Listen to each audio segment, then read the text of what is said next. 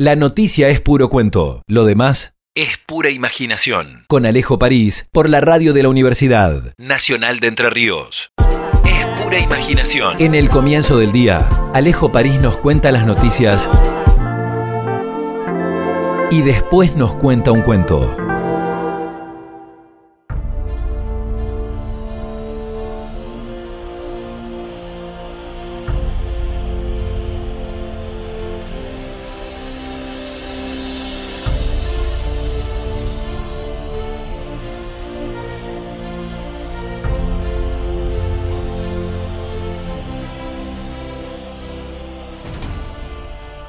Alguien dijo que la vida es caer y levantarse, una vez, dos, tres, mil. Una frase sabia dice que solo aquellos que nunca intentaron caminar afirman no haber tropezado jamás. La vida es como una serie de penales. Existe una lógica que nos dice que un jugador generalmente remata a cierto lugar o que un gran porcentaje de jugadores zurdos deciden cruzar el disparo pero a la hora del tiro final puede pasar cualquier cosa. En la vida es así. Nacemos con una única certeza. Nos vamos a morir. Pero no sabemos ni cómo, ni cuándo, ni dónde.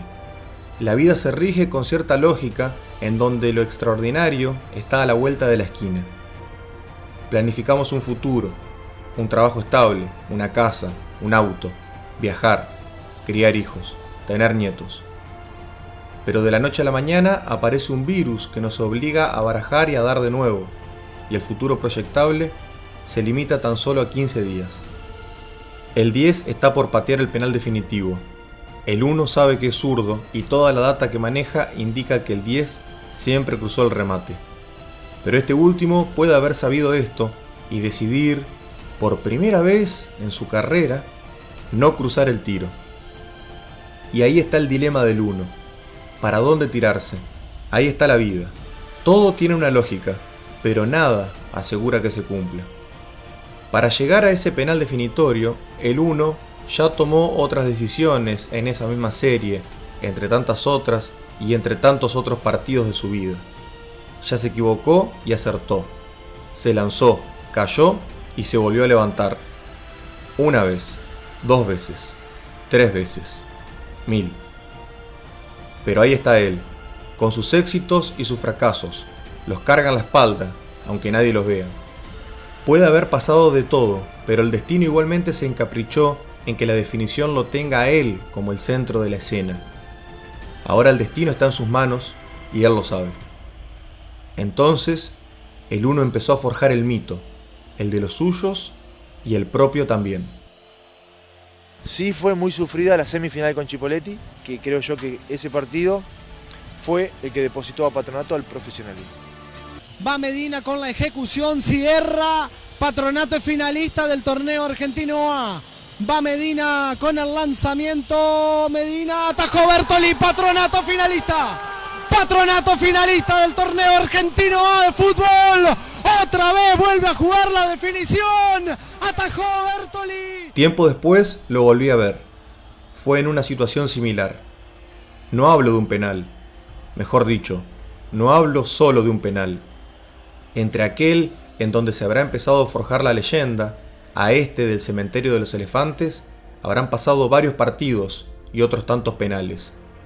Pero había algo similar en la situación extraordinaria en la que a veces nos deposita el fútbol. Había una conexión entre aquel penal definitorio en la serie contra Cipoletti y este penal fuera de serie contra River en Santa Fe. La mirada de tigre del uno, otra vez. Pude ver varias veces a ese arquero. Sus rasgos dan cuenta de gestos amables, lejos de lo que uno puede esperar de un guerrero. Sin embargo, al rodar la pelota su cuerpo adopta una figura salvaje, rodillas flexionadas, brazos a la orden y sobre todo una especie de mirada que va ascendiendo conforme al desarrollo del partido y que encuentra su punto de éxtasis en un penal. Ese arquero tenía los ojos de fuego, una mirada de tigre. Era la síntesis de los suyos. Un equipo que estaba a las puertas de dar un batacazo que lo seguiría depositando en los libros de hazañas. Del otro lado, el 10, que acomodaba la pelota en el punto de cal, era también la síntesis de los suyos, de partido flojo, Estaba jugando allí por una especie de deber moral, pero hubiera preferido estar en cualquier otro sitio, menos en ese, propio del dolor que le producía como hombre de esos colores vivir ese momento tan duro de la historia de su club. River convivía en un limbo, entre el dolor del descenso y la ansiedad de volver. En ese contexto, vuelve a gigantarse la figura del Tigre Bertoli, que corona un partidazo con ese penal contenido.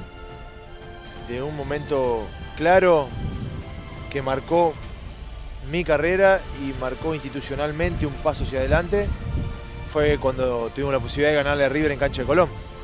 Ese partido fue el primer gran partido que tuvimos eh, como institución y que la institución fue, fue tapa de todos los diarios a nivel nacional e internacional también, porque ahí me di cuenta, nos dimos cuenta de lo que es River, lo que genera River.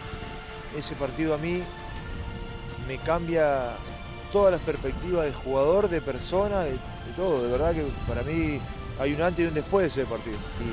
Y, y ese fue el primer partido que se vio como algo extraterrestre. La responsabilidad para el Chori Bertoli que ha tenido un partido de locos. Solo le falta sacar un penal al arquero de Patronato. Irá Alejandro Domínguez, casi 43. Ordenando Lunati, va el Chori. River quiere empatar a ver. Va Domínguez. Domínguez, el Chori. Tapó el arquero. Tapó el arquero, le faltaba eso nomás. Tapó el arquero, le faltaba eso nada más a Bertoli. Le faltaba eso nada más a Bertoli, señores, tapó el arquero. Hizo todo Bertoli. Le atajaron el penal, señores, al Chori Domínguez. La historia ya existía, pero ahora el mundo conocía el mito de los puños del Seba. Como un anuncio en la leyenda de su nombre, tiempo después, el Seba seguiría. Pero para entonces, el mito de El Patrón ya se habría forjado, y la imagen de Bertoli en el arco del Grela sería congratulada como una eterna maravilla.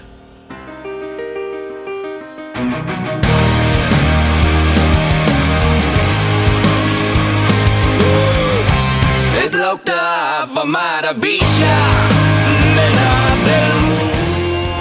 Bueno, estoy con, con Sebastián Bertoli, chicos. ¿Qué significan esas lágrimas? Que me voy. Que mi último partido y que, que quería irme así. Llegué en la liga, al club, muchísimos años de muchísimo esfuerzo y bueno, tengo la tranquilidad de haber dejado todo, quedé vacío, entregué todo y bueno, me retiro y me voy con el equipo en primera. Sus próceres en estampillas ya no sufren la persecución.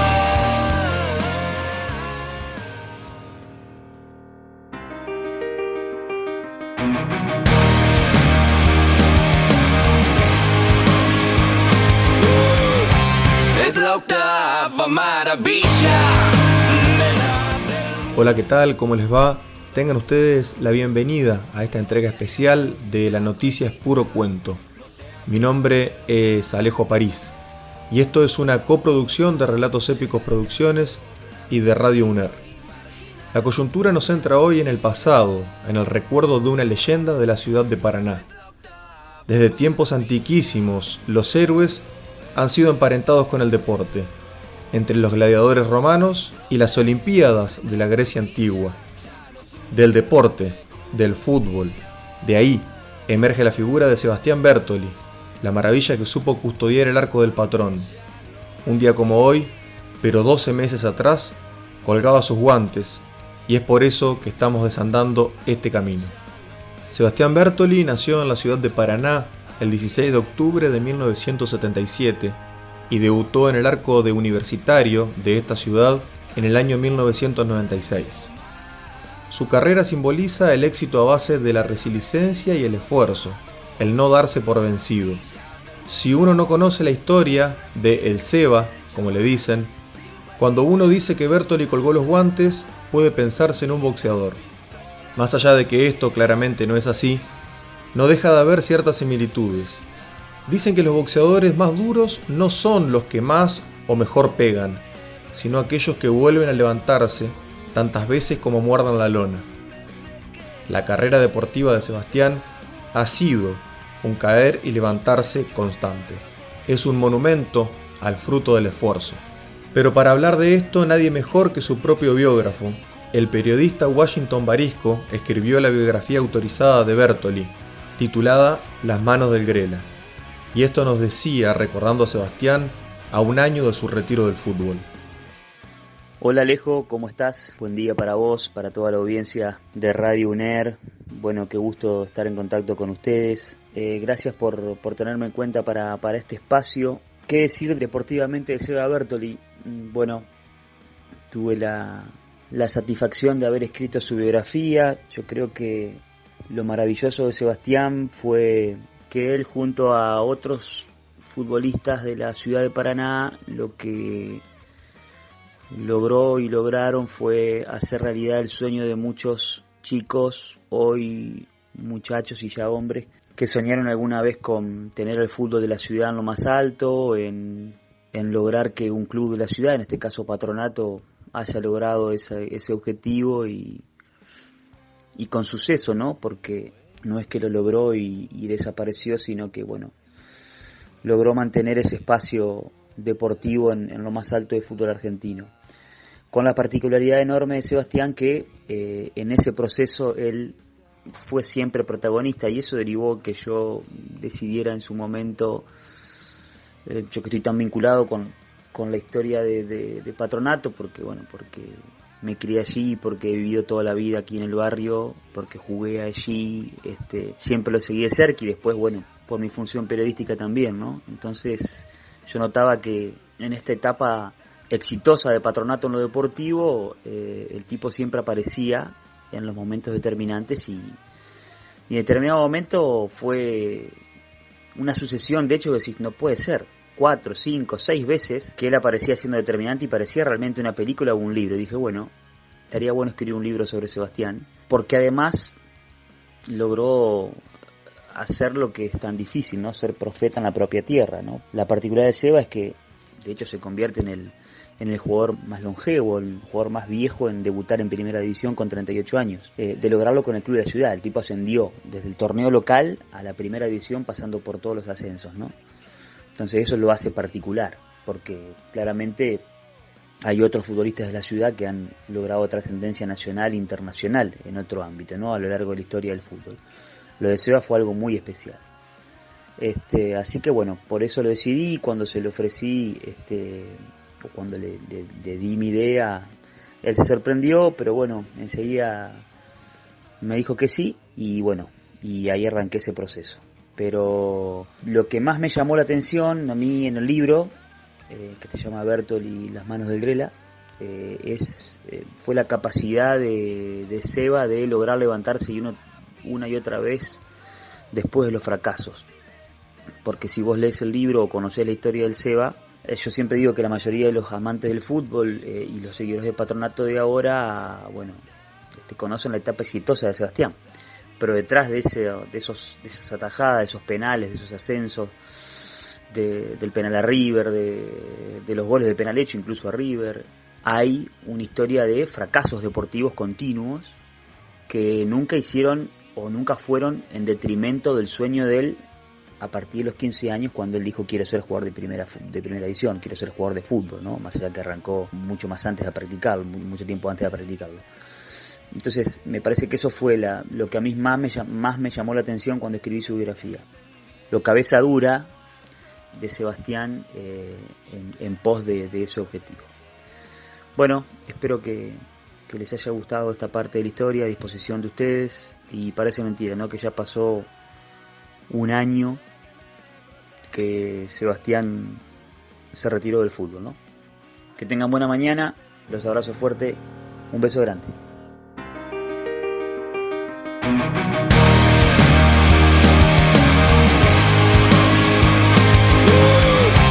Es la octava maravilla.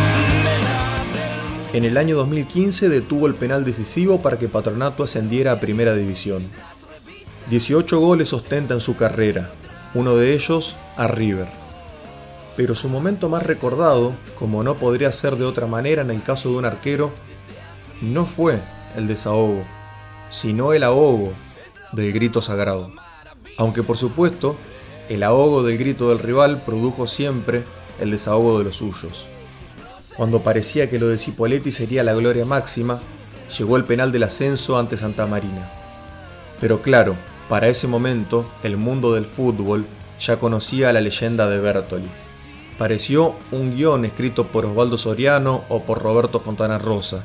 Fue en el cementerio de los elefantes, donde caen los grandes. Fue ante River. Antes te dije que le pudo convertir un gol al gigante de Núñez, pero ese gol no fue tan importante como este penal. Ese día en que el mundo del fútbol conoció a Patronato, en gran parte gracias a las manos de Sebastián Bertoli. Hola Alejo, ¿cómo estás? Soy Sebastián Bertoli. Un saludo grande para toda la audiencia de Radio UNER, del programa La Noticia Puro Cuento. Eh, comentarte en este día particular para mí, eh, bueno, ya hace, hoy justamente se cumple un año de que me retiré de la actividad deportiva, del fútbol de manera profesional, como fue la última etapa de mi carrera, la cual disfruté mucho, la cual me dejó muchísimos momentos vividos, buenos y malos, eh, me dejó un montón de experiencias, pero como todo proceso, llamémosle, eh, tiene, tiene un fin y bueno, yo decidí retirarme hace ya un año, entendiendo que le había dado todo al fútbol, le había dado todo a la institución, que me había quedado vacío y que de continuar, porque tengo la fortuna de, ser una persona saludable físicamente y me retiré sin, sin ninguna molestia, sin ninguna dolencia, pero de continuar jugando no hubiese estado pleno, no hubiese estado como realmente tenía que estar para el rol que ejercía en el club. Y es por eso que tomé la decisión de retirarme, eh, una decisión que obviamente llevó su tiempo, su tiempo poder masticarla y, tomar la decisión final, pero no me arrepiento en absoluto, creo que era el momento porque el ciclo estaba cumplido, porque deportivamente sentí que había entregado todo y porque fundamentalmente me había quedado sin energías para poder seguir eh, con el rol que tenía en la institución, ¿no? que tenía un rol que más allá de ser jugador, uno por ahí tenía otras responsabilidades también. Así que, bueno, en este día significativo para mí, este 7 de abril, obviamente que siempre lo voy a llevar en, en, mi, en mi memoria, porque fue un día donde cerré un ciclo donde cumplí muchos sueños, fundamentalmente el de poder jugar en primera división. Eh, gracias a Dios, durante mi, mi carrera deportiva pude ir abriendo otras puertas y pude ir generando otros espacios eh, donde poder seguir vinculado y seguir trabajando, seguir con la cabeza ocupada, que eso seguramente influyó muchísimo en que el retiro no haya sido tan doloroso. Pero bueno, este 7 de abril es particular y jubilarse a los 40, 41, 42 años, con media vida por delante, si no estás preparado y si no tuviste la fortuna de ir abriendo otras puertas o, otros objetivos a encarar, nos jubilamos muy temprano. Así que contento porque hoy mi actividad me demanda mucho tiempo, tengo mucho trabajo y me ha ayudado muchísimo para, para llevar adelante el retiro. Así que bueno, gracias. Espero que tengan un lindo día todos, la audiencia, ustedes en el programa y a disposición. Les mando un fuerte abrazo.